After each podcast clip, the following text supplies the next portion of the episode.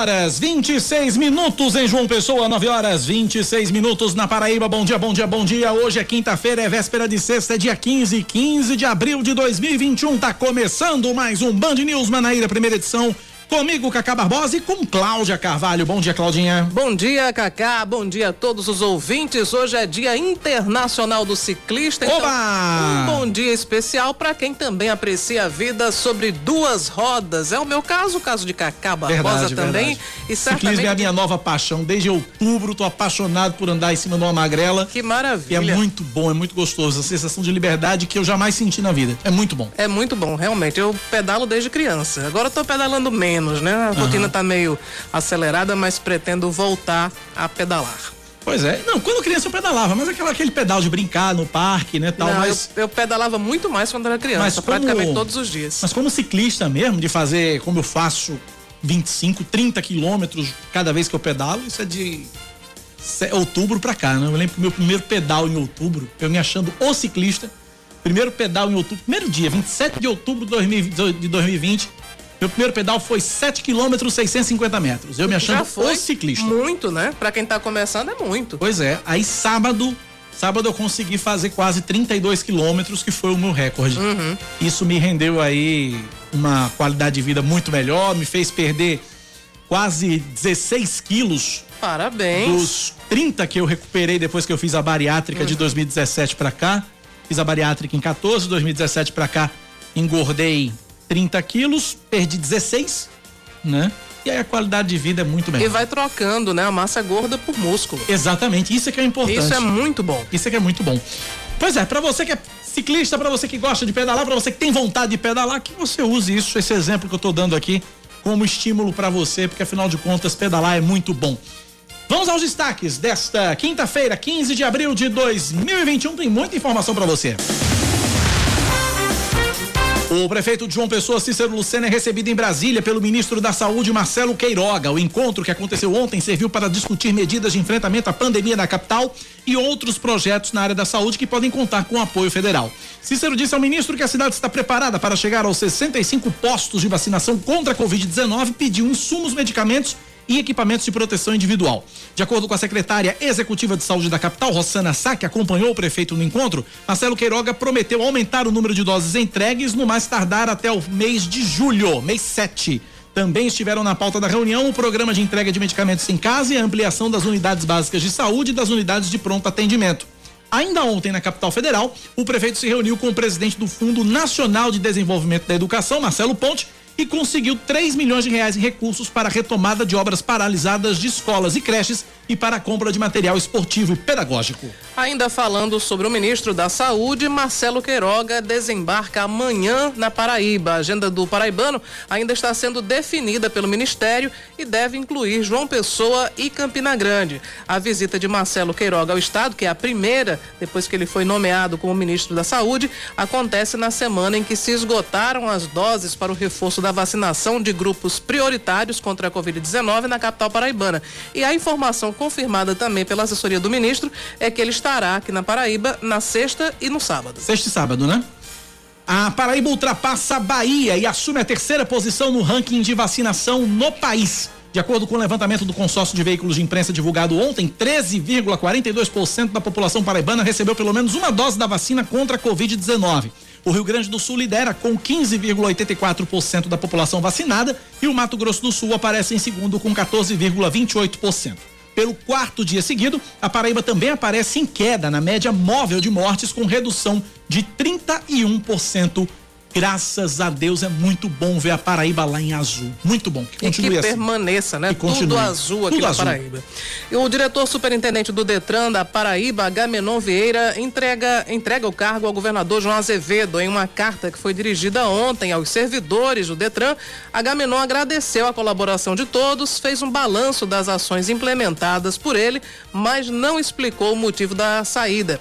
Ele assumiu o comando do Detran em junho de 2016, ainda durante durante a gestão do ex-governador Ricardo Coutinho. Para o lugar de Agamenon, o governador João Azevedo nomeou o delegado-geral da Polícia Civil da Paraíba, Isaías Gualberto. Na vaga de Gualberto, assume a delegada geral adjunta do estado, Cassandra Maria Duarte. Ela na verdade vai acumular a é. delegacia adjunta e a delegacia geral. As mudanças foram publicadas hoje no Diário Oficial do Estado e pegaram todo mundo de surpresa.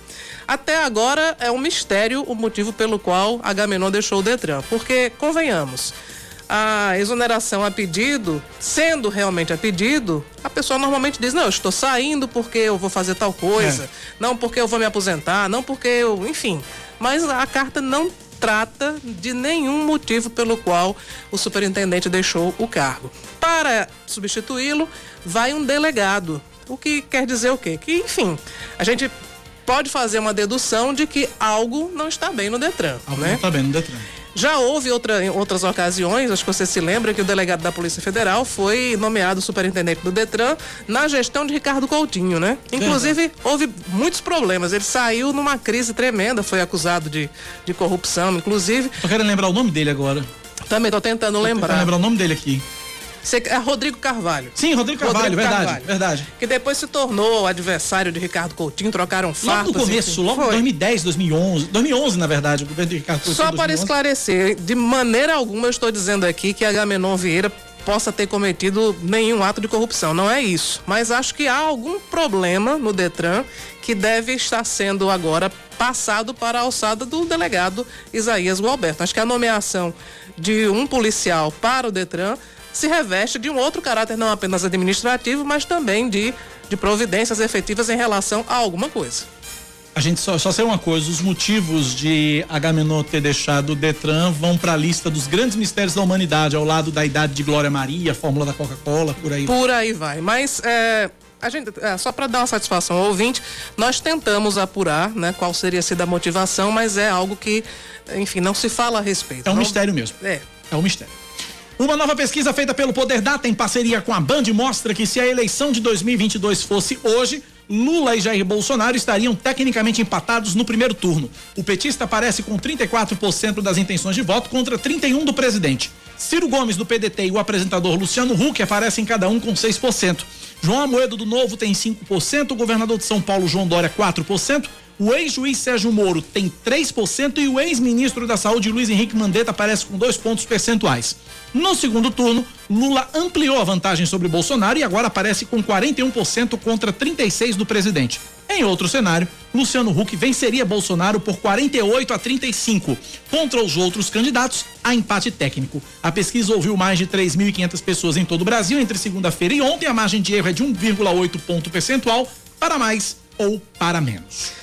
Vamos agora falar de esportes? Vamos lá. Vamos lá, o Campeonato Paraibano de Futebol começa com goleada em Campina Grande. O 13 atropelou o Atlético de Cajazeiras e venceu a partida ontem à noite no estádio Amigão por 4 a 0.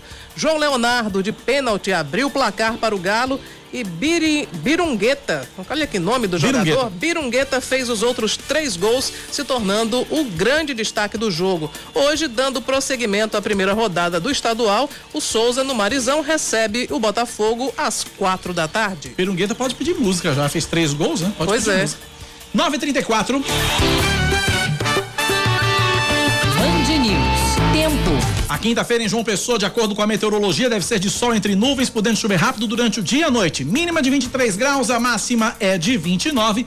Neste momento, na capital paraibana, termômetros marcam 27 graus. Já em Campina Grande, a previsão para hoje é de sol entre nuvens pela manhã e mais uma vez tem aquela necessidade de sombrinhas e guarda-chuvas na Rainha da Borborema, tem pancadas de chuva à tarde e também à noite. Temperatura mínima prevista é de 21, a máxima pode chegar aos 30 graus e nesse momento na Rainha da Borborema os termômetros marcam agradáveis 25 graus. 935 na Paraíba, 99111 9207, 99111 9207. Um ouvinte me perguntando aqui como é que eu meço os quilômetros que eu pedalo. Muito simples, eu tenho um relógio que faz isso né? Eu tenho um relógio que faz isso, que é ligado, tem, o relógio tem GPS, é ligado no meu smartphone, então ele mede a quilometragem que eu faço e além do reloginho eu tenho lá um, um, um, um computadorzinho, um dispositivozinho que é ligado à, roda da bicicleta e ele também mede a, a quilometragem. Dá uma diferençazinha de 500, 600 metros, mas a gente tem aí a quilometragem Precisa. E esse, esse computadorzinho de bordo é muito fácil de encontrar. Toda loja de ciclista é. vende, né? Ele e instala também, né? Porque instala também. Eu não me aventuraria a instalar, não. Então, não, não, é bem complicado é, a instalação. É complicado. Tem os então... com fio, tem os sem fio. Não é com fio, o meu custou, eu acho que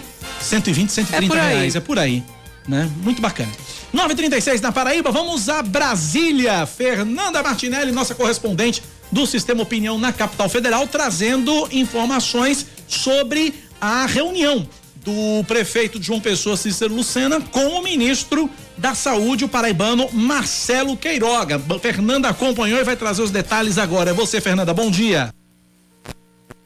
Olá, Cacá, bom dia a você, Cláudia, bom dia a todos os ouvintes. É isso mesmo, ontem aconteceu essa audiência que teve a presença do prefeito Cícero Lucena e também de parlamentares da bancada federal, além de representantes do governo do estado. A principal pauta da reunião foi a questão das vacinas. Essa semana tivemos toda aquela a falta de vacinas, as filas de idosos que aguardavam a imunização. Então, o prefeito Cícero Lucena veio em busca da referência em relação ao envio de vacinas para o estado da Paraíba e também para a capital João Pessoa, mas também solicitou mais equipamentos para hospitais da capital e também é, a compra e aquisição de kits para o tratamento da Covid-19 para pacientes que estão aguardando atendimento, internação e até intubação estiveram presentes nesse encontro parlamentares da bancada da Paraíba. Quem primeiro falou sobre é, o sucesso, sobre a, o resumo dessa reunião, por causa de todas as solicitações que foram feitas e o ministro prontamente atendeu, foi um líder no Congresso Nacional, líder da maioria, deputado paraibano Agnaldo Ribeiro, que fez um resumo sobre o que foi falado dentro desse encontro. Vamos acompanhar. Eu acho que foi, foi positivo, porque também tratamos de outros temas, né? É, também da, da, possibilidade de termos aí fortalecimento do Hospital Santa Isabel, né? Trouxemos aqui uma demanda que é importante, o prefeito Cícero Luciano colocou, que é a, a, a, as cirurgias através da utilização de robótica, né? que é uma, um avanço na, na modernização é, do nosso sistema de saúde de João Pessoa e vários outros temas também que foram colocados para que nós possamos ter, de fato, uma, um sistema de saúde pública, né? É, de qualidade, né? Porque, como disse, inclusive, o ministro não está escrito em canto nenhum, porque é público, nós não temos que ter qualidade. Muito pelo contrário, a minha convicção é de que, sendo público, tem a obrigação de ser melhor do que o privado. Pois é, foram apresentadas todas essas demandas por parte dos parlamentares e também da Prefeitura Municipal de João Pessoa, com o aperfeiçoamento no atendimento dos hospitais públicos da capital, como é o Hospital Santa Isabel, e também foram levadas outras demandas. Outro parlamentar que também esteve na reunião foi o líder do Democratas na Câmara, o deputado paraibano Efraim Filho, que também falou sobre essa conversa que teve com o ministro. Olha, acho que é importante unir esforços, trabalhar por João Pessoa, salvar vidas, conseguir recursos, investimentos né, nessa parceria do Ministério da Saúde, Prefeitura, Bancada Federal então, acho que conseguimos alavancar aqueles que são os projetos prioritários e dar uma resposta ainda mais rápida né, para a população nesse tempo crítico da pandemia. Representando o governo do estado, quem esteve presente na reunião foi justamente o secretário executivo de representação institucional do governo aqui em Brasília, Dalto Fernandes, que falou sobre a reunião e também confirmou a ida do ministro Marcelo Queiroga Paraíba amanhã para visitar as unidades hospitalares no estado paraibano. Vamos acompanhar. É, viemos solicitar a questão, a informação correta da chegada da vacina ao nosso estado, certo? É, a questão também dos respiradores para leitos que vão ser criados para idosos no estado da Paraíba e a questão insumos, medicamentos e a felicidade de receber o ministro na próxima sexta-feira, onde o ministro faz a agenda na sexta-feira no estado da Paraíba, onde passa pelo Hospital Metropolitano Dom José Maria Pires, em seguida visita o Hospital Santa Isabel e segue para Campina Grande e para Patos. Então, a satisfação, é, a expectativa positiva para a chegada do ministro na próxima sexta-feira na Paraíba. Além dos dois parlamentares da bancada, do secretário executivo Adalto Fernandes representando o governo, também estiveram presentes na reunião outros representantes e assessores da prefeitura e a secretária adjunta de saúde da prefeitura municipal de uma pessoa, Rosana Sá. Todos eles tiveram a oportunidade de conversar com o ministro, apresentar as demandas e o ministro se comprometeu a atender, inclusive com essa visita visita que vai acontecer amanhã. O novo deputado empossado, Rafafá, também esteve, já chegou no final da reunião, mas logo após a reunião de Cícero Lucena, ele também esteve no encontro com o ministro e fez solicitação de emendas para hospitais de Campina Grande e de outros municípios paraibanos. Então, a movimentação ontem no Ministério em relação à Paraíba foi bem grande, Cacá e Cláudia. Obrigado, Fernanda, pelas informações. Está aí, portanto, um resumo aí do que foi a reunião ontem do prefeito João Pessoa Cícero Lucena com o ministro da Saúde, Marcelo Queiroga, que, como você ouviu aí, o Adalto explicando, Marcelo Queiroga desembarca amanhã em João Pessoa. É a primeira visita oficial de Marcelo Queiroga desde que foi nomeado ministro da Saúde. Prefeito Cícero Lucena também falou sobre essa reunião é, com o ministro Marcelo Queiroga. Vamos ver Cícero Lucena, prefeito João Pessoa programa da entrega do medicamento em casa, bem como a ampliação do número das unidades básicas de saúde, número de 12 para que a gente possa atingir 100% de cobertura, de mais duas UPAs para a cidade de João Pessoa, de apoio aos serviços especializados de cardiovascular, de bariátrica, quando o Santa Isabel puder retomar, tudo fiquei muito feliz que o ministro conhecedor que é do problema de saúde de João Pessoa sabe que as nossas reivindicações é para melhorar esse item tão importante.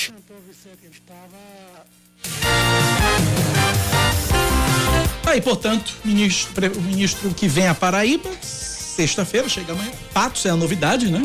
Sim. Patos é a novidade, estava previsto só a informação inicial João Pessoa e Campina Grande. Deve, deve a Patos também o ministro.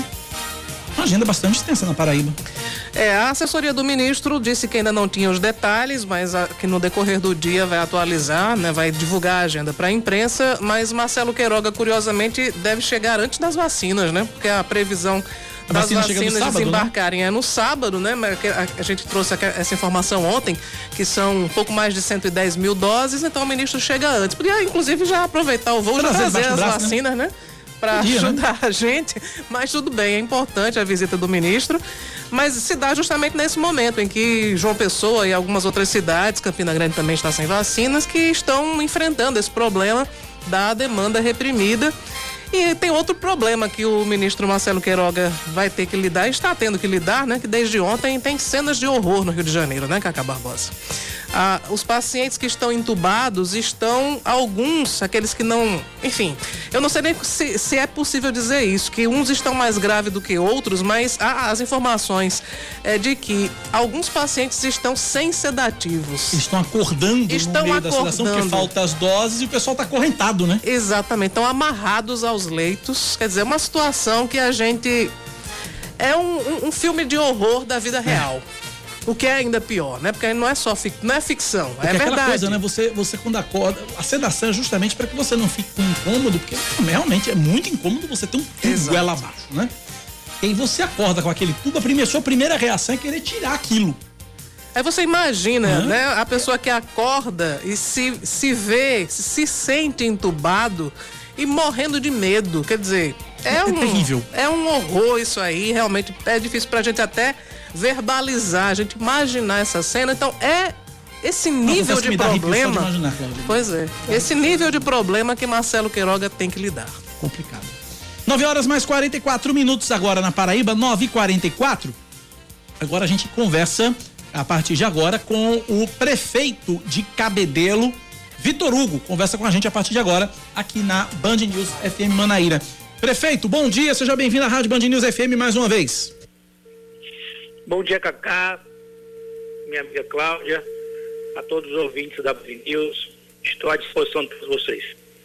Cláudia Carvalho, primeira pergunta é sua, prefeito de Cabedelo, Vitor Hugo. Prefeito, nós estamos aqui, começamos ontem fazendo uma análise né, dos 100 primeiros dias de gestão dos prefeitos aqui da região metropolitana. Ontem nós conversamos com Cícero Lucena, que de Curitiba ontem nos atendeu e fez uma, uma avaliação e falou sobre temas gerais da cidade, os problemas, a, as conquistas. Então, eu queria também fazer essa pergunta para o senhor. Qual é a avaliação que o senhor faz, apesar de não ser o seu primeiro centenário né, diário da, da, da, gestão, o senhor já estava no cargo, mas nessa, nessa nova fase, qual é a avaliação que, é que o senhor pôde realizar e quais, quais foram as principais dificuldades que o senhor enfrentou aí em Cabedelo? Na verdade, minha amiga Cláudia, nós estamos enfrentando os 100 dias do novo mandato. Um novo nós estamos realmente passando, enfrentando... A gente está com um sinal comprometido da telefonia do prefeito Vitor Hugo. Vamos refazer o contato com ele, para que ele possa responder a pergunta de Cláudio, de Cláudio Carvalho. Enquanto a gente refaz o contato com o prefeito Vitor Hugo, vamos colocar alguns ouvintes participando com a gente aqui pelo nosso WhatsApp, 9911-9207. Vamos lá.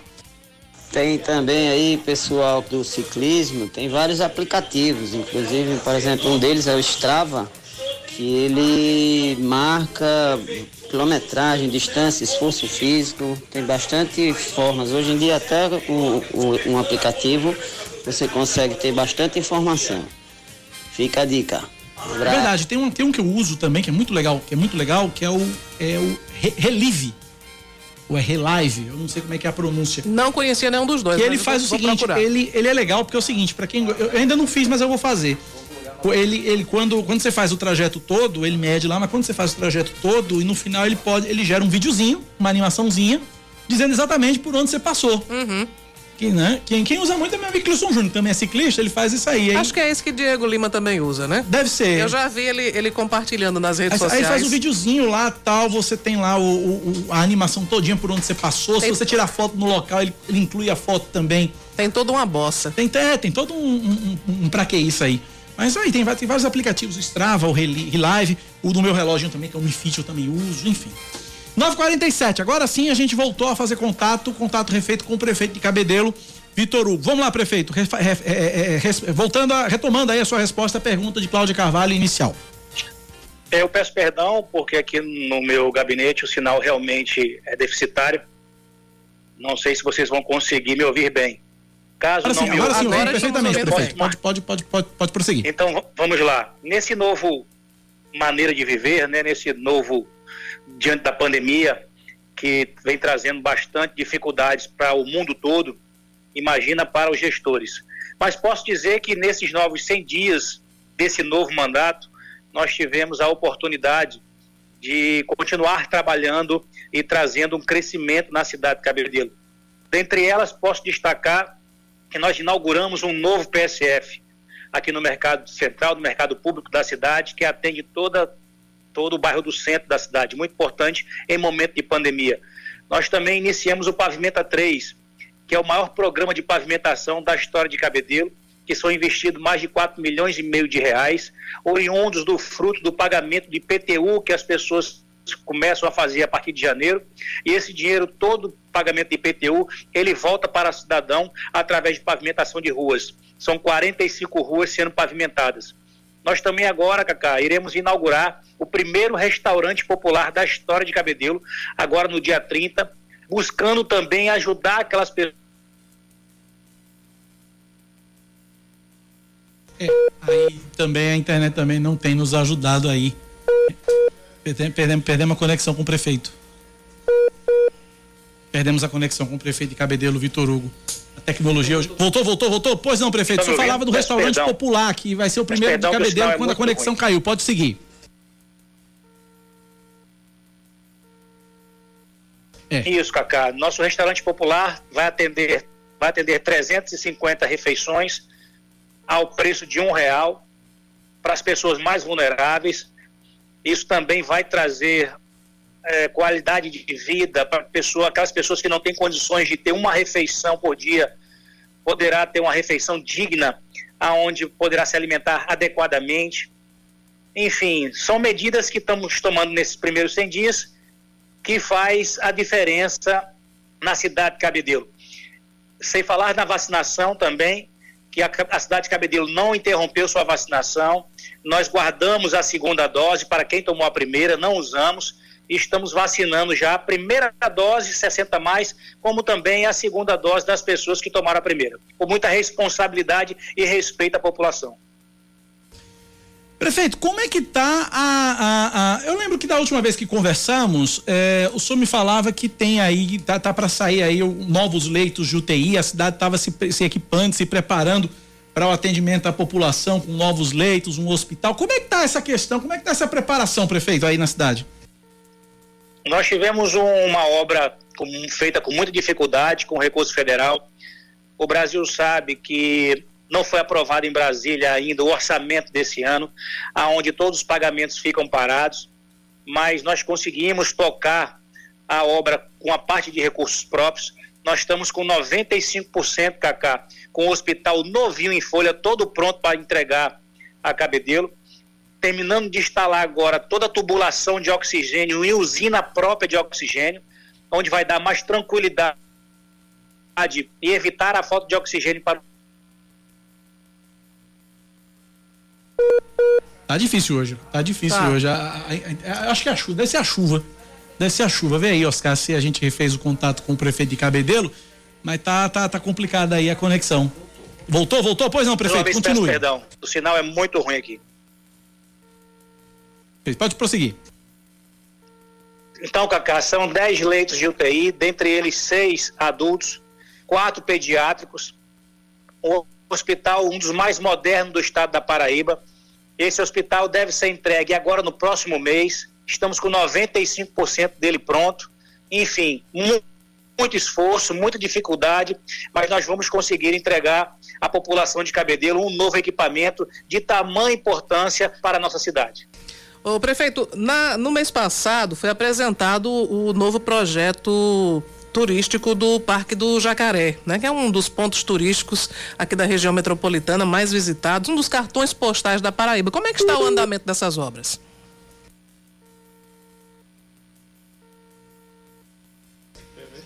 Bom, a gente ficou aqui no vácuo da internet. Eu, eu, tô, eu tô com muita dificuldade, eu tô com muita dificuldade, mas vou tentar explanar para vocês. O Parque do Jacaré é um investimento também de recursos próprios, de aproximadamente 2 a 2 milhões e meio de reais, aonde vamos iniciar agora a primeira etapa com recursos próprios na casa de 600 mil reais, aonde iremos fechar o jacaré, cercá-lo, colocar novas catracas.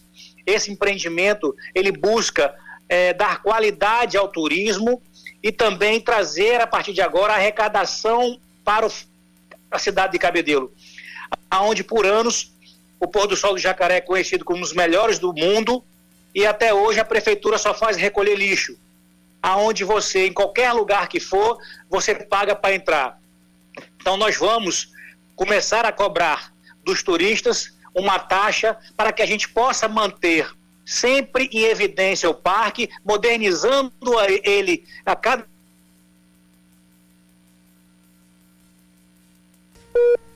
Mais uma vez. É, pois é, tá, tá difícil aqui. A ligação bem picotada, mas ele traz aí uma informação importante, certamente será polêmica também, essa questão da cobrança para o acesso ao Parque do Jacaré. Pois é. Né? Acho que agora, agora, agora, agora, agora morreu de vez o contato. Agora não voltou, não voltou mais. Não voltou mais. Vamos ver se a gente tenta aí refazer mais uma vez, mais uma tentativa aí de conversar com o prefeito e aí, se não, a gente já agradece o prefeito de Cabedelo, Vitor Hugo, pela participação. Mas a gente espera poder concluir essa entrevista com antes. Enquanto a gente refaz, os que tenta refazer o contato, vamos mais uma vez continuar ouvindo os nossos, as nossas participações dos nossos ouvintes. 9911-9207, vamos lá. Cacá Barbosa, bom dia, Cacá. É Márcio do Valentino. Eu queria que você tirasse uma dúvida simples para mim. É que tá rolando um, uns boatos nas redes sociais que o cantor Vicente estava entubado eu queria saber se você tem essa informação, se isso procede ou se é mais uma maldade de alguém é, é, postando esses absurdos nas redes sociais. Como sabemos que tem muitas coisas falsas, né? muitas mentiras e pessoas que usam dessa ferramenta para fazer isso Bom, vamos lá então. É, a informação é a seguinte: Vicente Neri, cantor Vicente Neri, cantor e compositor, compositor cearense, está internado em Fortaleza. testou positivo para Covid-19. A informação foi confirmada ontem pela assessoria de imprensa do cantor. É, há seis dias ele já havia anunciado o diagnóstico positivo para Covid-19, é, mas não há informação aqui se Vicente Neri está entubado. A assessoria não, não passou essa informação sobre o entubamento de Vicente Neri. Fato é que ele está internado, sim, em um hospital em Fortaleza, mas a assessoria não informou se ele está entubado. Tá certo? É, a nota da assessoria é bem amena, diz que ele foi mantido em ambiente hospitalar É. por precaução, né? Mas não fala sobre essa não questão fala sobre da, a intubação. da intubação, não. Mas a informação é que Vicente Neri está sim internado no, no hospital em Fortaleza. Mais ouvintes participando pelo nosso WhatsApp no 9911-9207, 9911-9207, o João Augusto do Geisel. Bom dia, como é revoltante que ainda tem muita gente que acha que a Covid não é nada. Ontem um pai que está com Covid mandou o filho com sintomas gripais para a escola onde minha filha estuda.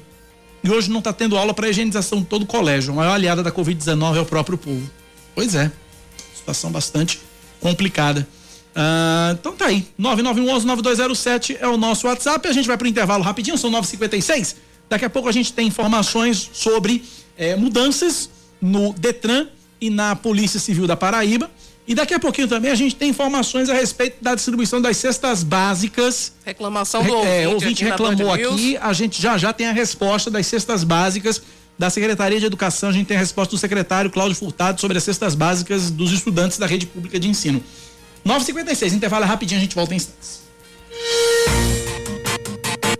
Band News FM. Em um segundo, tudo pode mudar.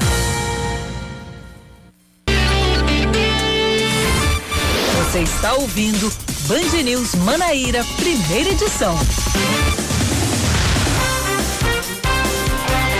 9 horas e 59 minutos na Grande João Pessoa. Quase que era Estamos 10 de horas dos pregos aqui. Exatamente. Quase, Quase, pouco, faltou passou pouco.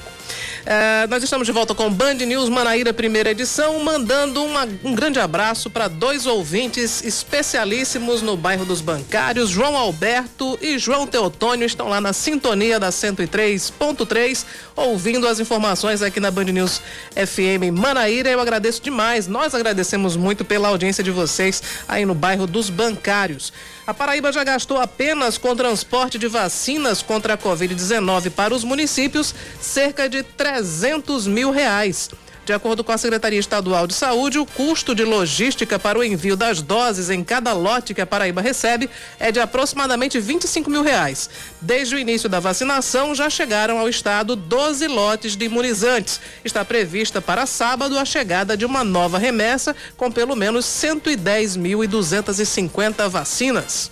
O plenário do Senado aprova o texto base do projeto de lei complementar de autoria do vice-presidente da Casa, senador veneziano Vital do Rego, do MDB da Paraíba, que permite que profissionais de comunicação sejam classificados como MEI, microempreendedores individuais. 71 senadores votaram a favor do projeto e apenas três contra. Durante a votação, veneziano enfatizou a realidade do mercado de trabalho dos profissionais de imprensa e mostrou que a maior parte tem rendimentos equivalentes aos microempreendedores individuais. Cinco bairros de João Pessoa estão sem água nesta quinta-feira. De acordo com a Cagepa, a suspensão no abastecimento, que vai até às 10 da noite, é para a realização de um serviço de manutenção preventiva no reservatório R29, que fica no Valentina Figueiredo. Além do Valentina, falta água nos bairros Planalto da Boa Esperança, Mussumagro, Paratibe e também Nova Mangabeira. Informações podem ser obtidas gratuitamente pelo telefone 115, pelo aplicativo Cagepa e também pelo WhatsApp. 981 98 44 95. WhatsApp da Cagepa 981 98 44 95. A Paraíba atinge em 2019 uma taxa de 76,7% dos domicílios com acesso à internet. De acordo com o IBGE, pouco mais de um milhão de lares paraibanos já possuem o serviço, que indica um aumento de 16% em três anos, já que em 2016 eram 60,7% dos domicílios. O índice é inferior à média nacional, de 82,7%, acima da média do Nordeste, que é de 74,3%, e o terceiro da região, atrás apenas de Sergipe e Rio Grande do Norte. 99,5% das pessoas acessam a internet pelo celular. 33,3% pelo computador, 26,5% pela televisão e 9,8% pelo tablet.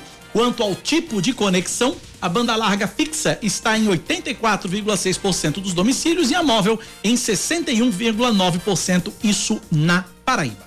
O Congresso considera uma vitória diplomática do Brasil a antecipação para esse mês de doses da vacina contra a Covid-19 produzidas pela Pfizer. A contratação de mais de um milhão e meio de unidades fabricadas pelo laboratório foi confirmada ontem pelo governo e anunciada durante entrevista coletiva pelo ministro da Saúde, Marcelo Queiroga. A avaliação é de que a demissão de Ernesto Araújo das Relações Exteriores abriu portas com o presidente americano Joe Biden. Tanto que a previsão de 14 12 milhões de doses do imunizante até junho subiu para 15 milhões e meio com entrega a partir do fim de abril. O Palácio do Planalto recebeu ainda uma sinalização de que os Estados Unidos podem enviar para cá cerca de 15 milhões de unidades da vacina de Oxford que estão estocadas. Esportes agora, Liga Nacional de Basquete divulga os confrontos dos playoffs da temporada 2020-2021 do Novo Basquete Brasil. A Unifacisa, que terminou a primeira fase na nona posição, vai enfrentar nas oitavas de final o Mogi Basquete, que foi o oitavo colocado. As duas equipes duelam no ginásio do Maracanãzinho no Rio de Janeiro nos dias 21, 23 e 25 de abril em uma melhor de três partidas. Ou seja, quem vencer dois jogos avança de fase. 10 e 3 na Paraíba, ouvintes aqui no nosso WhatsApp essa semana questionaram a nós aqui a respeito da entrega das cestas básicas por parte da Secretaria de Educação do Estado aos alunos da rede pública de ensino, promessa inclusive anúncio feito pelo governador João Azevedo nós ouvimos o secretário de Educação do Estado, professor Cláudio Furtado. Ele respondeu e fala para a gente agora o que é que está acontecendo. Vamos lá. Bom dia, Cláudia. As cestas estão sendo distribuídas das 14 regionais. Só volta a terminar a de João Pessoa, a de Campina, a de Mamanguape, eh, Guarabira e, e Itabaiana. Ontem foi distribuído em mais de 10 escolas aqui em João Pessoa. Agora sim, não são distribuídas em todas as escolas no mesmo dia. Existe uma logística, são sete polos de logística no estado todo. As cestas vão para o polo, depois para as escolas, certo? Amanhã, por exemplo, são distribuídas em algumas escolas de Mangabeira. Então a escola informará a, fa a família. É, a gente recebeu inclusive uma informação da assessoria da, da, secretaria que a distribuição das cestas começou no dia 26 de março, mas que o problema é que a logística é imensa, porque são 250 mil cestas para 660 escolas no estado todo com sete polos, né? Então demora um pouco, mas então, segundo a Secretaria de Educação, é aguardar entrar em contato com a escola porque todos os alunos serão contemplados. Aí. 10 e 5 na Paraíba. Uma outra informação, Cláudia, que a gente trouxe é mudança, são as mudanças é, que foram processadas no Detran da Paraíba que afetaram também a Polícia Civil, né? Exatamente. Hoje consta no Diário Oficial do Estado, né? A gente até falou sobre isso, a saída do superintendente que estava no órgão desde 2016, né? Agamenon Vieira deixou o Detran, ele divulgou uma carta ontem com os funcionários do Detran, os diretores, enfim, é, informando que estava muito grato, continuaria colaborando e, e torcendo pelo governador João Azevedo, pela gestão de João Azevedo, mas que estava deixando o cargo. Então hoje no Diário Oficial saiu a exoneração a pedido de Agamenon Vieira e também a nomeação do delegado Isaías Gualberto, que respondia pela Delegacia Geral de Polícia Civil. Já que Gualberto foi exonerado e nomeado na superintendência do Detran, quem assume eh, cumulativamente a Delegacia Geral de Polícia Civil com a Delegacia Adjunta é a delegada Cassandra Maria Duarte Guimarães. Então, eh, nós, inclusive, pedimos ao, ao, ao, delegado Isaías Gualberto que falasse um pouco sobre essa, esse novo momento, essa nova missão, como é que ele recebe, né, da, das mãos do governador João Azevedo, essa tarefa de comandar o Departamento Estadual de Trânsito. Bom dia, encaro como uma missão e uma missão difícil, mas na minha vida nunca nunca consegui de forma graciosa nada. Então, é uma missão que, pela minha vida pública, estou preparado para enfrentar e com a ajuda dos servidores do Detran, que sei da capacidade técnica de todos, é, vai ajudar a gestão a melhorar cada vez mais o atendimento à sociedade paraibana. Que isso é uma determinação do governador João Azevedo para que melhore o, o serviço aliado à tecnologia. Então, os avanços tecnológicos que têm que ocorrer diariamente no serviço público, aliado a isso, a capacidade dos servidores do Detran, iremos com certeza é, melhorar cada vez mais o serviço à sociedade paraibana que merece, que paga os, os nossos impostos, paga os impostos e paga os nossos salários de servidores públicos. Então, muito trabalho e incansavelmente tentando melhorar os serviços do, do, desse grande órgão do estado da Paraíba, dessa grande autarquia que é o Detran. Aí, portanto, Isaías Galberto, que era até ontem delegado geral de Polícia Civil do Estado, assume hoje, já está tudo no Diário Oficial de hoje, assume hoje a superintendência, a, dire, a direção superintendência do Detran e a delegada Cassandra vai, que é a adjunta, vai, vai acumular a titularidade da Delegacia Geral de Polícia Civil do Estado. Pois mudanças é, mudanças que surpreenderam, né? Mudanças surpreendentes. surpreendentes, porque ninguém estava imaginando que haveria essa alternância no Departamento Estadual de Trânsito aqui da Paraíba. Ninguém esperava.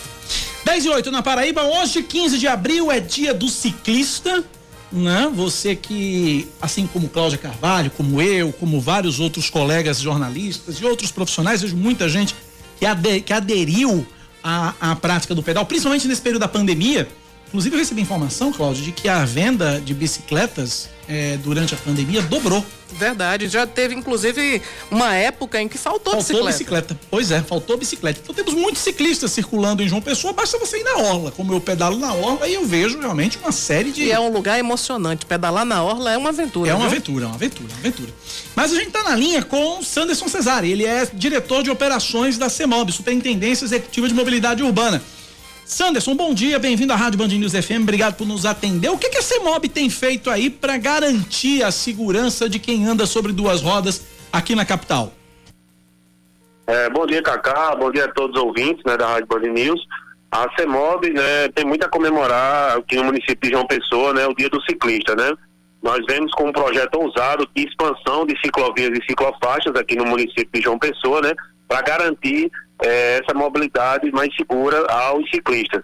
Né? Só para você ter um exemplo, é, nós estamos como uma das capitais com a maior malha é, de ciclovias e ciclofaixas implantadas. Hoje nós temos 123 quilômetros né, de ciclovias e ciclofaixas e faixas preferenciais né, implantadas aqui no município de João Pessoa né, para garantir a segurança das pessoas que utilizam esse meio de transporte, né, cada vez mais incentivado no mundo, no mundo inteiro.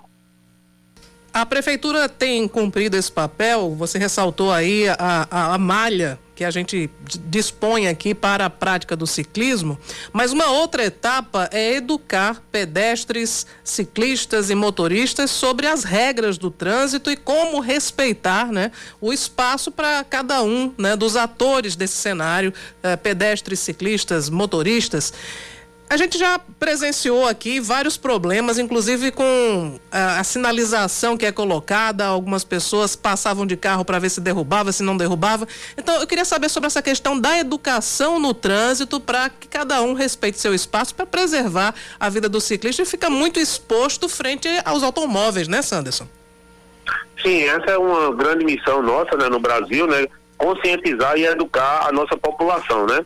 Então a CEMOB, né, através do nosso, do nosso setor de educação para o trânsito, nós estamos sempre planejando campanhas, né?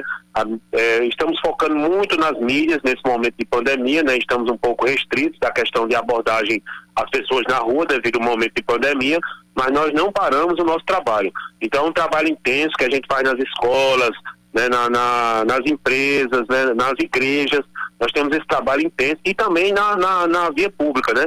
Fizemos um trabalho ali na Avenida Cabo Branco para disciplinar o uso daquela faixa de manhã ali para as pessoas que praticam esporte. Então nós orientamos a população, separamos o lado de cada um. Então nós vamos sempre tentando implantar essa semente na, na, na, na consciência da população.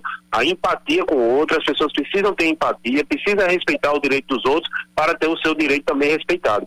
Então a CEMOV né, tem, é, é um fator principal aqui nosso, é tentar colocar essa consciência nas pessoas de respeito às regras de trânsito que todos nós vamos ganhar com a redução do índice de acidentes em nossa cidade. Nós tínhamos até um tempo atrás é, aquela implantação aos domingos daquela ciclofaixa de, de lazer da, da, da, Avenida Epitácio Pessoa. Acabou, não vai ter mais? Sim, a ciclofaixa das pessoas, primeiro ela encerrou devido à questão da pandemia, né? Então ela foi suspensa, ela não acabou, ela encontra-se suspensa e nós também tivemos que continuar com ela suspensa devido às obras de, de revitalização da Avenida das Pessoas. Então, devido ao movimento de maquinário, é material de construção na pista, o risco de acidente estava muito grande. Então, nós optamos por mantê-la suspensa até que a Avenida das Pessoas volte a ter segurança né, para a gente é, reimplantar a ciclofaixa aos domingos. Então, ela não, ela não foi encerrada, ela apenas encontra-se suspensa. Então, assim que a gente verificar que há segurança na via para voltar e também a questão da pandemia permitir, nós pretendemos retornar com esse equipamento importante para a população. É, Sanderson, na, na ciclofaixa do Cabo Branco, é que acho que é uma das que eu mais uso, é, é como eu estava dizendo para cá, é uma aventura, né, pedalar por ali, porque é, tem um, um, um pessoal, uns comerciantes que alugam patins, tem o pessoal que anda de skate, tem outros comerciantes que alugam, eu não sei como é o nome daquele, é um trambolhão que as pessoas pedalam sentadas, às vezes tem, tem duas filas eu vou chamar de, de camicleta. Porque, né, parece uma camicleta aquilo ali, né? É, um negócio complicado, mas é imenso, né? Enfim. Quem é... lembra de Shazam Xerife faz lembrar que eu tô São mu muitas, é, é, muita gente e, e, muitos, muitos tipos de, de veículos circulando ali, às vezes dá um, um tumulto. Então, a CEMOB tem atuado também para disciplinar esse fluxo que às vezes fica muito intenso. É isso, né? É, o que acontece, né? Nossa ola, né, como uma das olas mais procuradas do nosso Brasil, né? Então, nós temos um trânsito intenso, tanto da população de João Pessoa como dos turistas, né, que nos procuram aí para curtir o nosso litoral. Então, a gente realmente, eu concordo com você, houve um crescimento fora do comum, né, da, da do controle do poder municipal.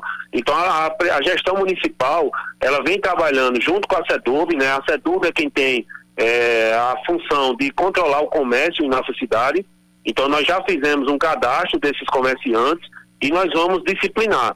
Né? Nós não queremos proibir, até porque traz o turismo, atrai o turista, o turista quer dar aquela, andar junto com sua família naquele equipamento. Então, o que a gente precisa como poder público é disciplinar. Né? Nós trabalhamos em prol da população, então vamos disciplinar esse uso desses equipamentos ali na hora da nossa cidade. Né? A pandemia deu uma freada, né? nós tivemos os decretos municipais que proibiram a circulação ali na praia, então logo é, volte a liberação total do uso disso, a prefeitura vai é, é, disciplinar a utilização desses equipamentos, a, junto com a SEDURB, CEMOB e Guarda Municipal. Esses três secretarias vão trabalhar para dar mais segurança e uma utilização melhor naquela região ali da praia desses equipamentos. Eu queria só fazer uma pontuação, é que no caso do aluguel dos, dos patins, tem muita gente que não sabe usar patins é. e vai tentar aprender no meio desse turbilhão que eu estou descrevendo. É aí, é muito complicado. E aí é vai um no risco. patins e a pessoa do lado ocupando a faixa Exatamente. da ciclovia. É um negócio. E daí vem o trambolhão e tem, enfim, os pedestres também. Tem gente que vai correr na ciclovia, então é, é, é um tumulto realmente. É um tumulto, realmente. É, ô, Sanderson, me, diga uma, me diga uma coisa, Sanderson, com relação a, ao. Nós tivemos aí, a partir desde segunda-feira, nós temos aí mudanças no, no, no, Código de Trânsito Brasileiro e algumas mudanças contemplam exatamente é, os ciclistas. Que mudanças são essas? Explica pra gente, Sanderson, por gentileza. É, o Código de Trânsito, né, na sua 39 na atualização, ele trouxe uma série de, de, de mudanças, né? Da, na parte do ciclista, né, ele, ele apresentou uma nova infração ao condutor que parar o veículo né, sobre ciclovias e ciclofaixas. Né? Não existia essa infração prevista no nosso código, era apenas de transitar.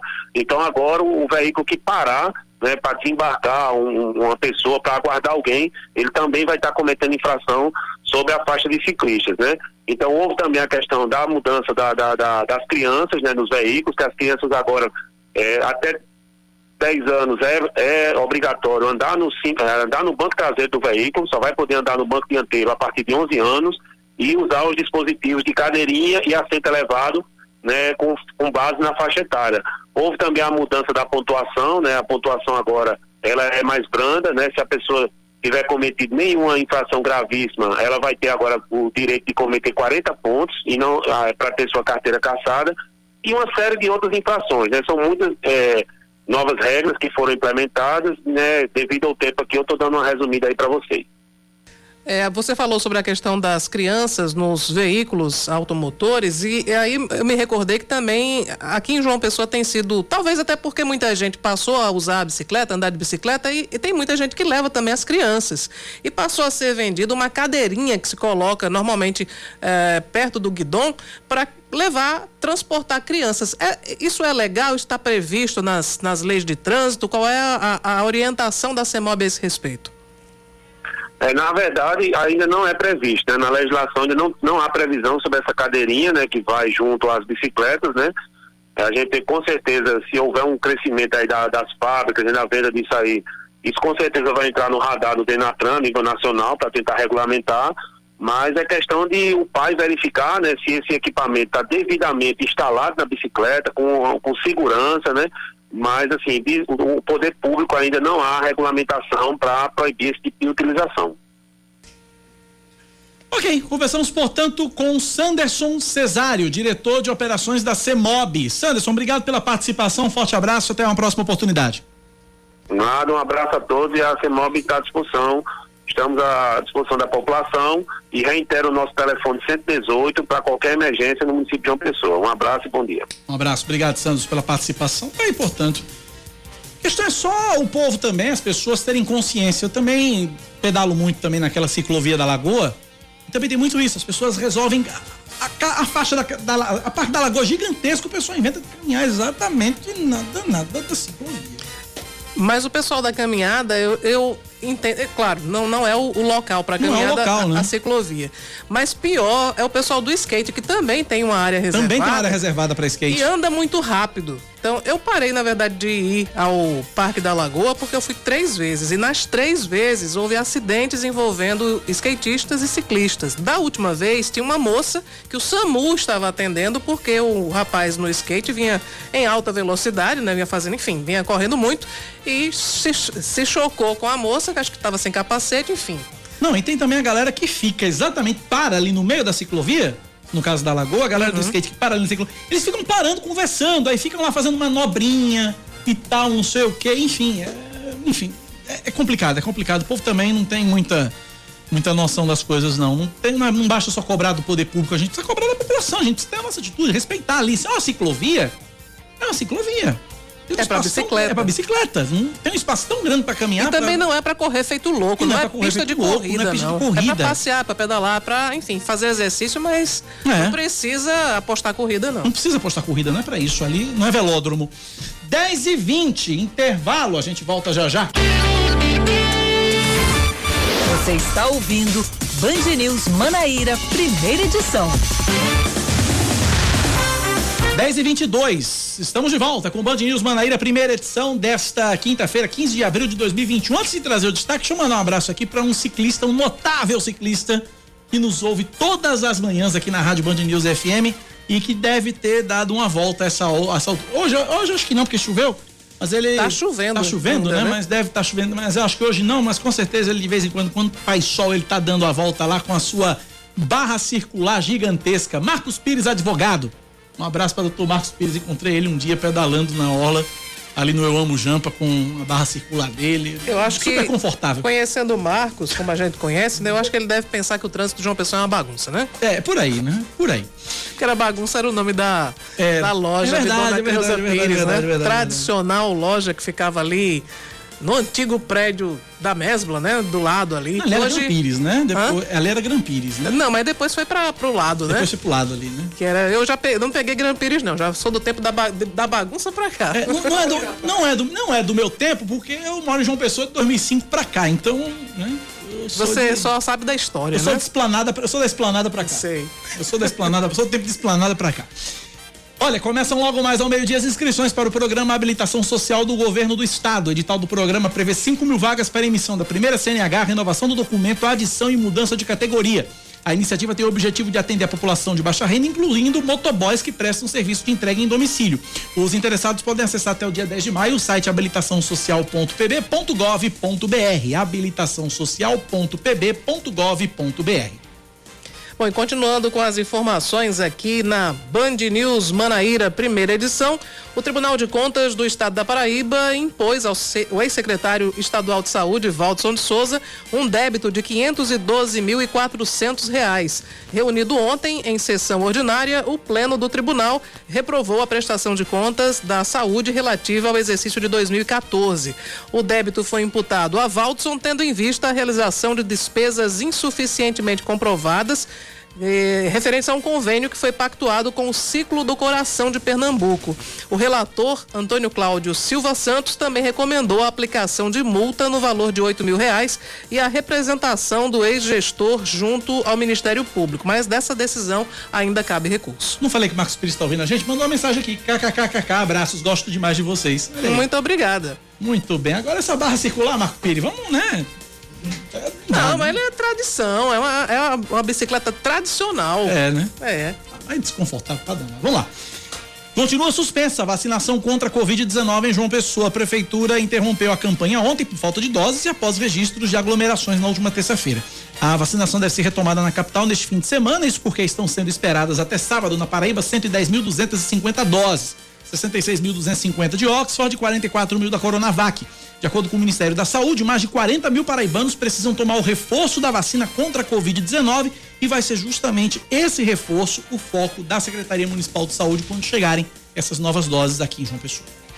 Ninguém acerta as seis dezenas do sorteio 2.362 da Mega Sena e o prêmio para o próximo concurso, no sábado, pode chegar a 40 milhões de reais. Agora, isso eu já sabia desde que eu cheguei aqui e encontrei Kaká. Né? Uhum. Porque É. se ele tivesse é, ganhado o prêmio. Eu não estaria Não estaria aqui. Não, não estaria. Os números sorteados ontem à noite foram 03, 20, 22, 32, 35 e 50. Repetindo, 3, 20, 22, 32, 35 e 50. A Quina teve 41 apostas ganhadoras e cada uma vai receber pouco mais de 75 mil reais. Já a quadra teve 3.883 ganhadores e cada um leva quase 150 reais. Acertei aqui. Mil, 1.150 reais. Como é que é? Eu acertei aqui. A quina da mesa. Da mesa aqui, agora mesmo.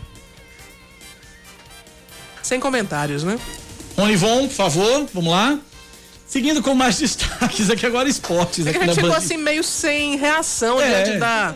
Não só me veio Ronivon na cabeça. Piada tão contagiante. A mesma praça, a mesma... Vamos ver aqui, a praça é nossa na cabeça. Vamos falar de esportes, vai. Depois de perder nos pênaltis o título da Supercopa do Brasil para o Flamengo, o Palmeiras de novo nas penalidades máximas deixa escapar mais um título. Ontem à noite no estádio Mané Garrincha em Brasília, o Verdão foi derrotado pelo Defensa e Justiça da Argentina por 2 a 1 no tempo normal e por 4 a 3 nos pênaltis na decisão da Recopa, que reúne o campeão da Taça Libertadores e o campeão da Copa Sul-Americana. Luiz Adriano e o Everton perderam as cobranças para o Verdão. Campeão, o time argentino faturou 7 milhões de reais em premiação, enquanto que o Palmeiras ficou apenas com 4 milhões e 200 mil reais. Dois vices em uma semana e nos pênaltis. Ô pé torto esse Palmeiras, Deus me defenda.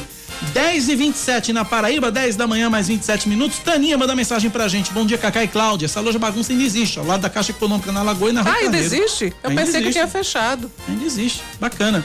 JB Artes no Colinas do Sul participando com a gente no nosso WhatsApp, 9911-9207. Vamos lá. Bom dia, Cacá. Bom dia, Cláudia. É, Cacá, eu também sou da época da bagunça. Era a loja das bugigangas. Com- Comprei muita bugiganga na bagunça. Da, da nossa saudosa é, Creuza Pires. Gente finíssima demais. Saudade. Olha aí, todo mundo lembrando da bagunça. Dona Creuza era uma simpatia contagiante, né? Uma pessoa que participava de toda a vida de João Pessoa, do carnaval, das ações sociais, enfim, era uma, uma pessoa que faz muita falta. Pois é. Um ouvinte aqui, final do telefone 9264, manda mensagem pra gente com relação ao córrego. Na verdade, é um canal, né? Que fica ali naquela praça de skate em Manaíra. O Plaza, né? Em Manaíra. Muito mato tomando conta ali do, do, do canal. E Manda umas fotos aqui pra gente. Tá feito o registro. Pedi a Prefeitura de João Pessoa pra dar uma olhadinha ali naquele Também 10 29. recebendo, também recebendo aqui, Cacá, o- uma foto do rádio do nosso amigo Sales Fernandes, jornalista. Lá de Cajazeiras, mas está aqui em João Pessoa, diz que está na chuva, no trânsito na chuva, mas está na audiência aqui do Band News Manaíra, primeira edição. E faz um alerta: quem vier para a prefeitura de Água Fria vai encontrar muito alagamento, não passa depois da prefeitura. Salles Fernandes, que é o mais cajazeirense dos cajazeirenses que Exatamente. eu. É um, o adido cultural de Cajazeiras É em João. Pessoa. É o baluarte cajazeirense ali, é o embaixador de Cajazeiras em João Pessoa. Trabalhamos com o Salles Fernandes, eu trava... você trabalhou com o Salles Fernandes, depois eu Sim. trabalhei com o Salles Fernandes, é uma figura, um cara sensacional. 10 da manhã, 29 minutos na Paraíba, 10 e 29. A gente segue falando agora de CPI, Cláudia Carvalho. Pois é, vamos falar sobre a decisão do Supremo Tribunal Federal que referendou né, o que entendeu o ministro Luiz Roberto Barroso, determinando ao Senado a instalação de uma CPI para investigar as ações do governo federal no combate à pandemia da Covid-19. As informações direto de Brasília, quem traz é João Pedro Melo. O plenário do Supremo Tribunal Federal decidiu, por maioria de votos, manter a liminar que determinou a criação da Comissão Parlamentar de Inquérito que investiga as ações adotadas pelo governo federal no combate da Covid-19. Inicialmente, o ato ocorreu em uma decisão provisória do ministro Roberto Barroso, o que já levou à criação da CPI no Senado. Em outro ponto, os magistrados decidiram que não vão interferir na forma de funcionamento da CPI, ou seja, se ela será presencial ou remota.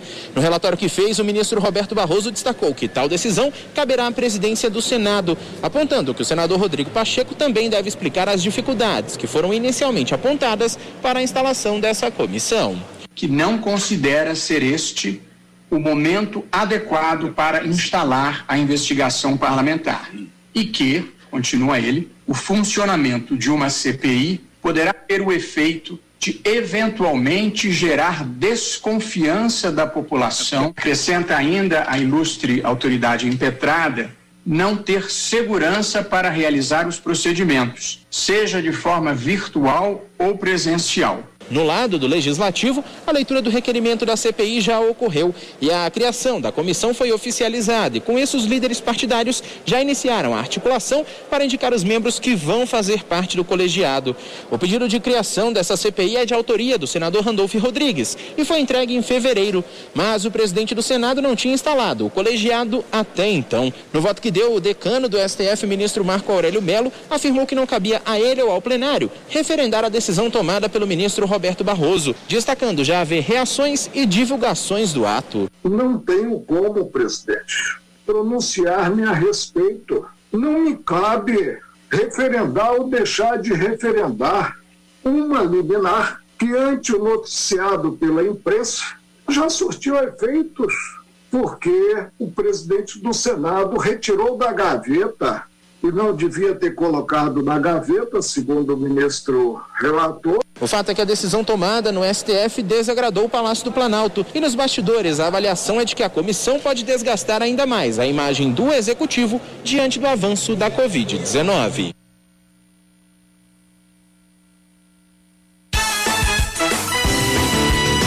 Direito e Poder, com Ricardo Sérvulo.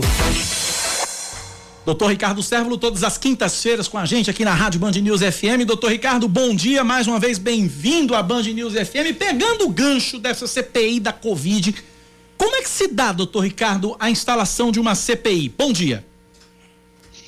Bom dia, Cacá. Bom dia, Cláudia. Bom dia, Oscar Neto. E um bom dia aos é, ouvintes da Band News FM. É uma satisfação estar aqui com vocês. Veja só, o processo de instalação de CPI, Comissão Parlamentar de Inquérito, ele, ele é pautado, ele é previsto no artigo 58, parágrafo 3 da Constituição Federal. É, neste caso, o que é, embasou esse pedido, né, que ele foi feito pelo senador Randolph, né, é, foi a demora é, na apreciação do pedido, né, para dar uma resposta lá no Senado.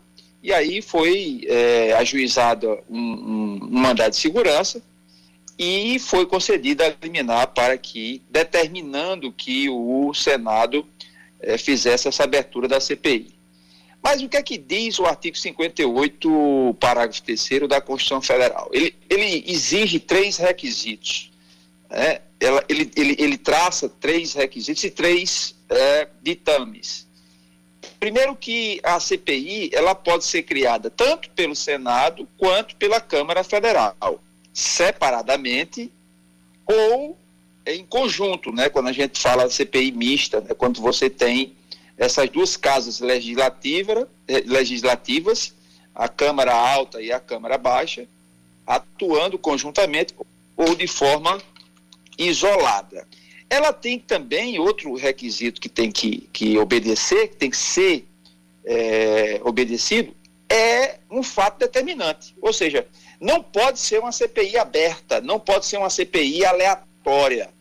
Você tem que ter um fato bem delineado para que seja feita a abertura da CPI. Outro requisito é que essa CPI ela seja assinada por no mínimo um terço de, dos membros de cada casa eh, legislativa.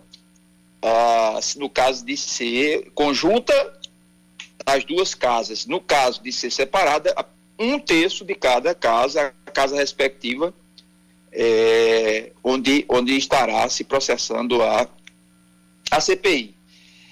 E o final dessa CPI? O final dessa CPI, qual é a natureza? Antes eu queria falar da, da natureza jurídica dessa CPI. A CPI, ela tem uma natureza jurídica de inquérito civil. É como se fosse um inquérito civil para apurar condutas, que o Ministério Público faz isso é, corriqueiramente, ele abre inquérito civil para apurar condutas de gestores é, a respeito de comportamentos é, perante a administração pública.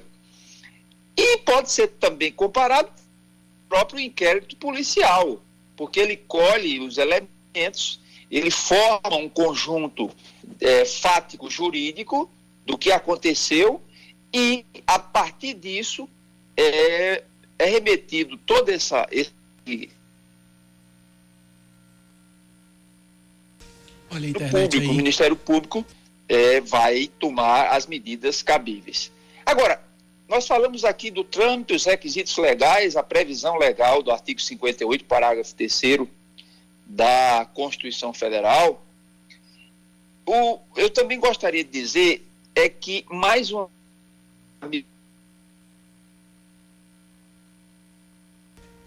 certa restrição, com certa restrição, a atuação do Poder Judiciário, mais uma vez, na minha ótica, com todo respeito ao Supremo Tribunal Federal, mas temo essa, essa disposição, é, esse apetite é, ativista para dizer ao outro poder o que aquele poder deve fazer, no sentido de abrir uma CPI, né, de investigar isso, aquilo, quem vai, quem não vai. Agora ficou a coisa mais ampla, né?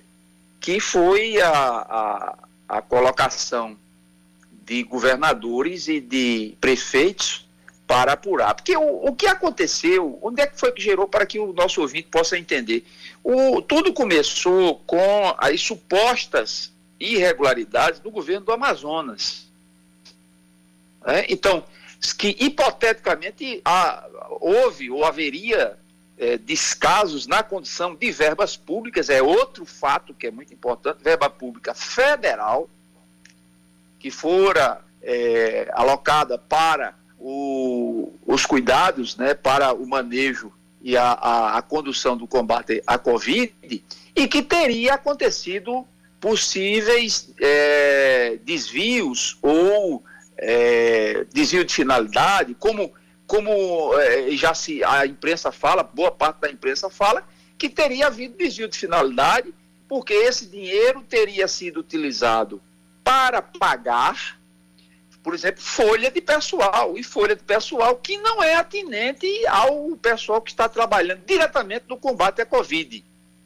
né? Esse- essa folha de pessoal não teria eh, ficado limitada, esse, esse uso dessa verba para pagamento da folha pessoal, não teria ficado limitada para o pagamento do pessoal da área de saúde, mas que teria sido utilizada, por exemplo, para pagamento eh, de outros funcionários públicos que não pertencentes à área de saúde.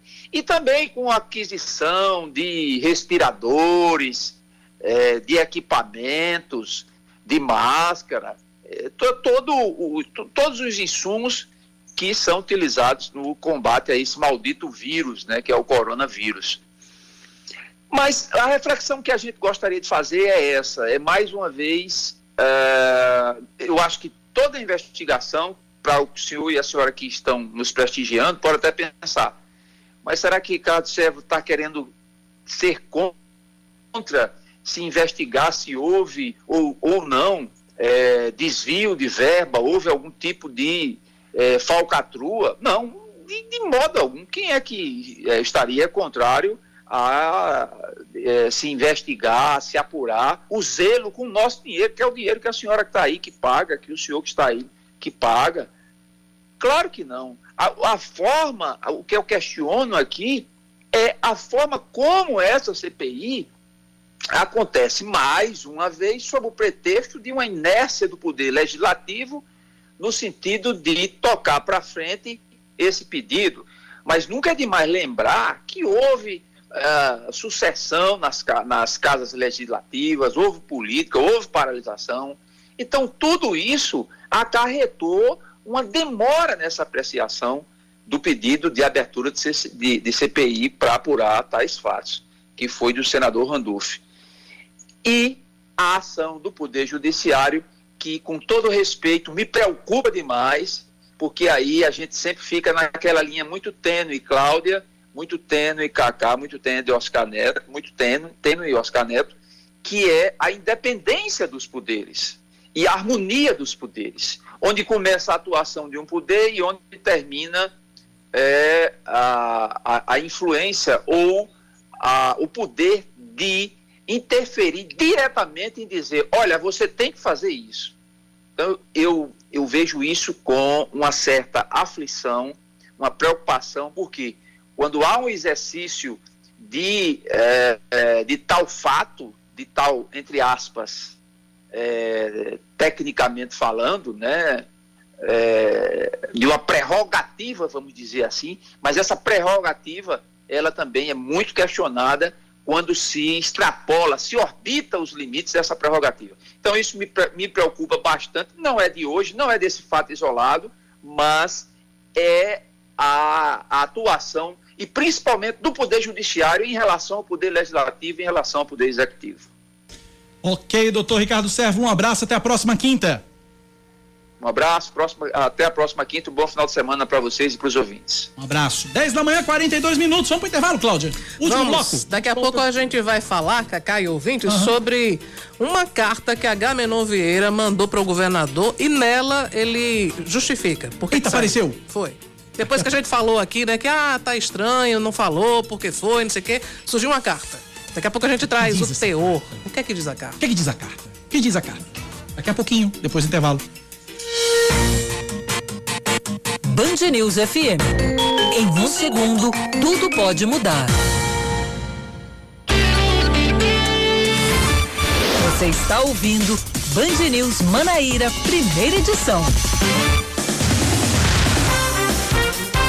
Estamos de volta com o Band News Manaíra, primeira edição. São 10 horas e 44 minutos. Nós falamos aqui já na abertura do programa sobre a mudança no Departamento Estadual de Trânsito.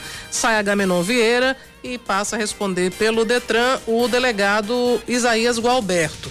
E entre os comentários que fizemos, eu cheguei a dizer que achava estranho a carta que o Agamenon Vieira havia distribuído, o comunicado que ele distribuiu com os servidores do órgão e que ele não diz por que está saindo, ele apenas faz um balanço das ações, diz o que pôde realizar, agradece muito ao governador, diz que se é, permanece sendo um torcedor, um entusiasta da gestão de João Azevedo, mas na carta para os servidores não tinha a motivação. E surgiu uma outra carta agora, que é a carta que Agamenon encaminhou para João Azevedo. Nela tem um parágrafo que diz que ele foi contaminado juntamente com outros com familiares próximos pela Covid-19. Diz que embora já estejamos eles estejam recuperados, o pós-tratamento exige um comportamento cauteloso, adotando-se as precauções necessárias em razão de fazer parte do grupo de risco. Fato este que, em tese, impede que ele, Agamenon, Ele disse que, como sempre fez em todos os cargos que assumiu, esteja presente com assiduidade ao expediente e tomando as resoluções que cada caso comporte, sempre atento à eficiência e respeito ao erário. Então, por causa disso, a Gamenon Vieira pediu sair. saúde. Exato. Aí, portanto, a explicação do superintendente, do ex-superintendente do Detran. A Paraíba confirma mais 1.218 novos casos de Covid-19 e 42 mortes nas últimas 24 horas, sendo 25 delas ocorridas de fato entre terça-feira e ontem. Agora o estado contabiliza desde o início da pandemia 275.301 casos da doença, 6.316 óbitos e 193.451 pacientes recuperados. Em toda a Paraíba, a taxa de ocupação de leitos de UTI adulto, pediátrico e obstétrico é de 68%. Na região metropolitana de João Pessoa, a taxa de ocupação dos leitos de terapia intensiva para adultos está em 75%, em Campina Grande 64% e no Sertão 68%. De acordo com o Centro Estadual de Regulação Hospitalar, 85 pessoas foram internadas nas últimas 24 horas, sendo em média uma a cada 16 minutos. E no total, 777 pessoas estão internadas em unidades de referência por todo o estado. A partir de agora, quem fizer o RT-PCR SUAB nas unidades de saúde da família e nos centros de atendimento de testagem para a Covid-19 em João Pessoa vai ter acesso ao resultado em até 72 horas através da internet sem precisar sair de casa. Basta que o usuário acesse o site cecitec.joaopessoa.pb.gov.br barra meu exame. Informe o número da requisição do exame e a sua data de nascimento. De acordo com a Secretaria Municipal de Saúde, de 1 de janeiro até 11 de abril foram realizados 33.089 testes na capital paraibana. Os exames seguem sendo realizados no Centro de Atendimento de Testagem em Cruz das Armas, também no posto volante, atualmente instalado no estacionamento da Câmara Municipal de João Pessoa, que aliás esse posto da Câmara vai funcionar somente até amanhã, e em 31 unidades de saúde da família. Quem estiver com dificuldades para fazer o cadastro no aplicativo Vacina João Pessoa pode pedir ajuda às equipes das unidades de saúde da família. A intenção da Secretaria Municipal de Saúde é organizar o fluxo do atendimento enquanto a nova remessa de doses prevista para sábado não chega. A vacinação contra a Covid-19 na capital está suspensa desde ontem após episódios de aglomeração e devido à falta de imunizantes. A prefeitura pede que, para evitar aglomeração nos postos, as pessoas tentem realizar o cadastro por conta própria o mais rápido possível, principalmente quem estiver na época de tomar a segunda dose. Morre vítima da Covid-19 em João Pessoa o ex-secretário de Estado e professor aposentado da Universidade Federal da Paraíba, Marilo Costa. O engenheiro estava internado em um hospital particular da capital desde o início do mês e foi transferido para a UTI no sábado, quando precisou ser entubado. Marilo Costa foi secretário estadual de Recursos Hídricos e Minerais e também foi adjunto de Planejamento e Gestão no governo de Cássio Cunha Lima e atualmente ele integrava a equipe de engenheiros da Secretaria Municipal de Infraestrutura de João Pessoa. Ele testou positivo para a Covid-19 no último dia 30 e já havia tomado a primeira dose da vacina contra o coronavírus. Os beneficiários do auxílio emergencial nascidos em maio já podem movimentar o dinheiro da primeira parcela a partir de hoje pelo aplicativo Caixa Tem. A Caixa Econômica Federal libera os recursos para o pagamento de boletos e compras na internet e nas maquininhas. Ah, Já os saques e transferências podem ser feitos somente em 14 de maio. O valor médio do novo auxílio emergencial é de 250 reais. Vamos agora falar de esporte. As semifinais da Liga dos Campeões estão definidas. Maurício Ferreira. Real Madrid e Manchester City avançam e definem as semifinais da Liga dos Campeões da Europa. O Real de Zinedine Zidane segurou a pressão do Liverpool no estádio de Anfield. Com a vitória por 3 a 1 na Espanha e o empate sem gols na Inglaterra, os merengues estão classificados e encaram o Chelsea por uma vaga na decisão. No outro duelo, Manchester City venceu o Borussia Dortmund de virada na Alemanha. Mahrez e Phil Foden fizeram para o time de Guardiola. O gol do clube alemão foi marcado por Bellingham. A equipe de Manchester terá pela frente o Paris Saint-Germain, de Neymar e Mbappé. Band contra a fome.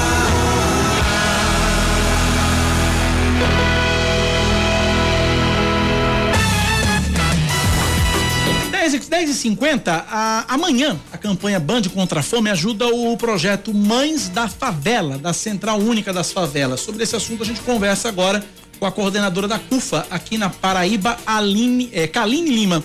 Kaline, bom dia, bem-vinda à Rádio Band News FM mais uma vez. Bom dia, Cacá, agradeço. Vamos lá então. É, amanhã vai ser feita essa distribuição dos kits alimentação. Como é que vai ser feita essa distribuição, Kaline? É, na verdade a gente começa hoje já, Cacá.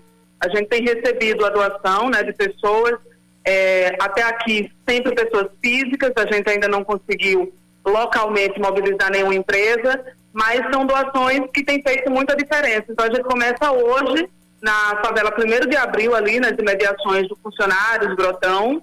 É um território bastante vulnerável, a gente já atende desde o ano passado.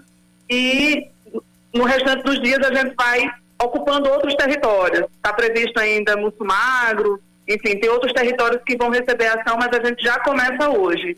São Quantos kits, kits de devem ser entregues, Kaline? Desculpa, não lhe ouvi. Quantos kits devem ser entregues? Quantas pessoas vão ser beneficiadas no total? Já tem esse número já? Então, a gente tem recebido diariamente. Então, a gente tinha montado 40 kits, hoje a gente já recebeu mais uma quantidade e a gente vai distribuindo. Como a gente tem um trabalho que é descentralizado e realizado através de uma rede de lideranças, a gente acaba, dentro dos territórios vulneráveis, conseguindo identificar as famílias que estão ainda mais vulneráveis. A gente vai prioritariamente atendendo essas famílias. Norm- Normalmente são casas que têm um número muito grande de crianças, que têm idosos, que têm pessoas acamadas. É, ainda é muito pouco, Cacá, porque de fato muita gente está precisando e a necessidade só aumenta. Às vezes uma pessoa que estava numa situação de vida é, apertada e tudo, mas ainda conseguia garantir a alimentação básica, é, na, na semana seguinte já não é mais a mesma realidade. Por isso que a gente pede para as pessoas que podem não pararem de ajudar.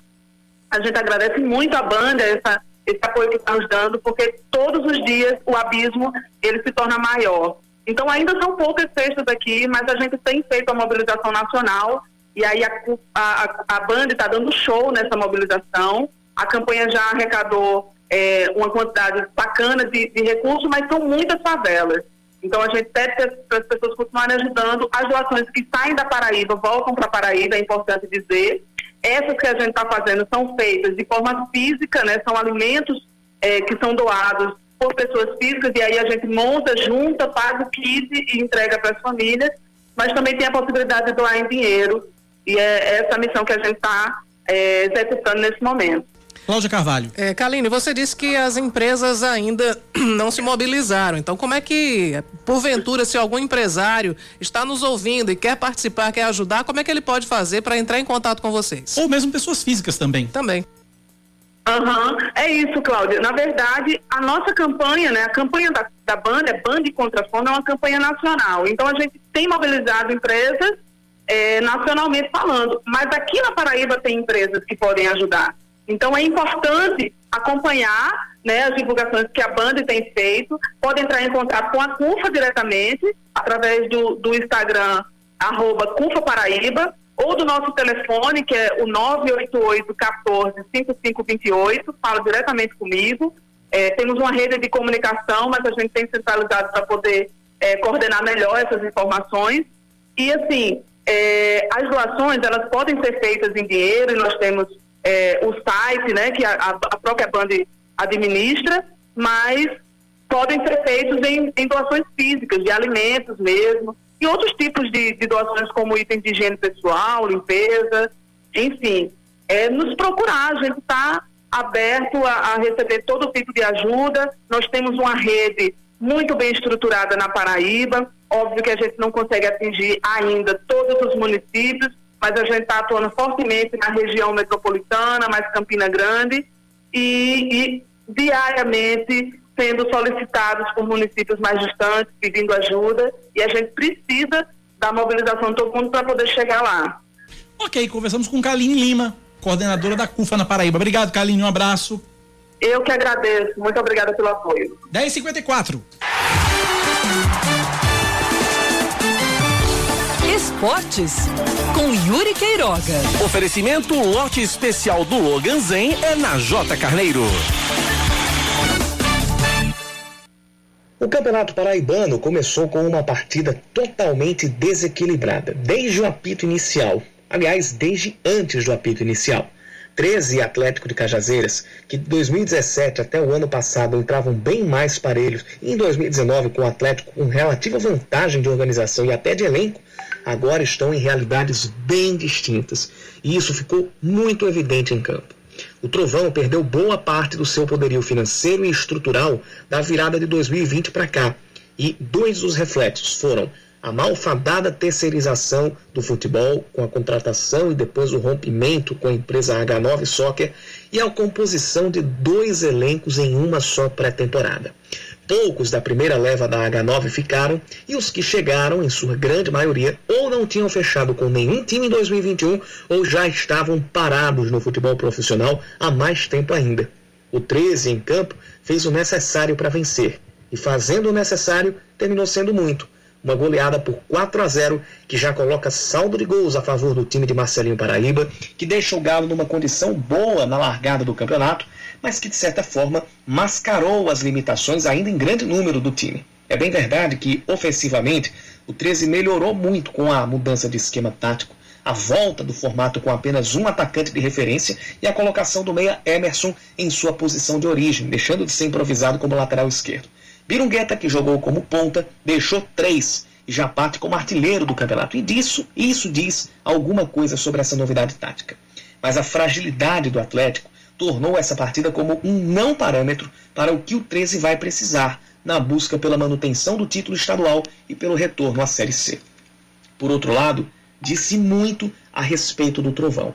Este já disse a que veio e vai brigar para não cair duramente. Não sei como, vai, como vão performar na estreia o Souza e a Perilima, que, ao meu ver, são as outras duas equipes que devem figurar na parte de baixo da tabela e, no máximo, brigar pela última vaga na repescagem, que dá as duas vagas restantes à semifinal. Mas, pelo que vi de amistosos, ainda estão um pouco acima do futebol que o Atlético apresentou ou deixou de apresentar diante do 13. Com a escalação tendo quatro atacantes de ofício, pensei: será que o técnico Alexandre Lima treinou essa formação ou está escalando assim só porque é o que tem para hoje? A resposta foi a segunda opção. Time desorganizado, feito no improviso, já que não conseguiram regularizar todo o elenco, apesar de, num esforço hercúleo, terem conseguido inscrever os primeiros 19 jogadores no bid da CBF e, o mais importante, sem meio-campo. E time sem meio-campo é time sem nada. O 13, mesmo fazendo o feijão com arroz, pinta sim como candidato forte ao título estadual ao lado do Botafogo, que também não fez absolutamente nada de espetacular até agora, mesmo ganhando do Santa Cruz, que é outro candidato a um luxuoso café com leite nesta temporada. O Belo vai estrear nesta tarde contra o Souza no sempre tinhoso estádio Marizão. Neste ano, o estádio deve ser mais tinhoso que o time, mas do Souza e de Bumbum de Bebê ninguém sabe o que pode vir. E avaliando o atual momento tático e físico do Botafogo, eu não me surpreenderia com uma vitória do Dinossauro. Bora ver como é que a rodada se desenrola. o torcedor do Souza. Vai lá, Cláudia Carvalho. A, uma ação conjunta entre a Polícia Rodoviária Federal e a Polícia Civil da Paraíba prendeu ontem à tarde um foragido da Justiça pelos crimes de estupro de vulnerável e tortura. Esses crimes aconteceram em 2014 no Distrito Federal. A prisão aconteceu depois desse trabalho in, integrado entre a PRF e a Polícia Civil da Paraíba. O homem tem 43 anos, foi condenado em sentença definitiva a quase 20 anos pelos dois crimes. As equipes conseguiram localizá-lo e efetuar sua prisão no município de No sertão da Paraíba. Ele foi detido, levado para a Polícia Civil e vai cumprir a pena imposta pela Justiça do Distrito Federal. 10 e 59 com as bênçãos de Paulo Josafá. É um K, é um B, é um? Ossi. Acabou-se, ponto final. Paulo Josafá, os ouvintes não vão entender. Não vão entender. Quem assistiu os programas hoje de manhã na TV vai entender. Vai entender. Você... Mas Paulo Josafá é um grande ouvinte é um nosso. grande aqui. ouvinte nosso. Doutor Paulo Josafá, sua bênção. Um abraço, obrigada pela audiência de sempre. Ele mandou mensagem para mim dizendo que estava adorando o Bacana, Band News bacana. Manaíra, primeira Um edição. abraço para doutor Paulo Josafá. Acabou-se. Ponto final do Band News Manaíra, primeira edição. Cláudia Carvalho, uma e meia, no muito mais hoje com Gerardo Rabelo, né? Exatamente. Hoje estarei no muito mais com Gerardo Rabelo e amanhã, 9h20 da manhã, de novo aqui contigo, Cacá Barbosa e com os ouvintes da Band News Manaíra. Eu amanhã um pouquinho mais cedo, seis da manhã, com as primeiras notícias do dia. Obrigado pela audiência, obrigado pela companhia. Vem aí, Eduardo Baran e Carla Ligado com o Band News Station. Valeu, Claudinha, até amanhã. Até. Valeu, tchau, tchau.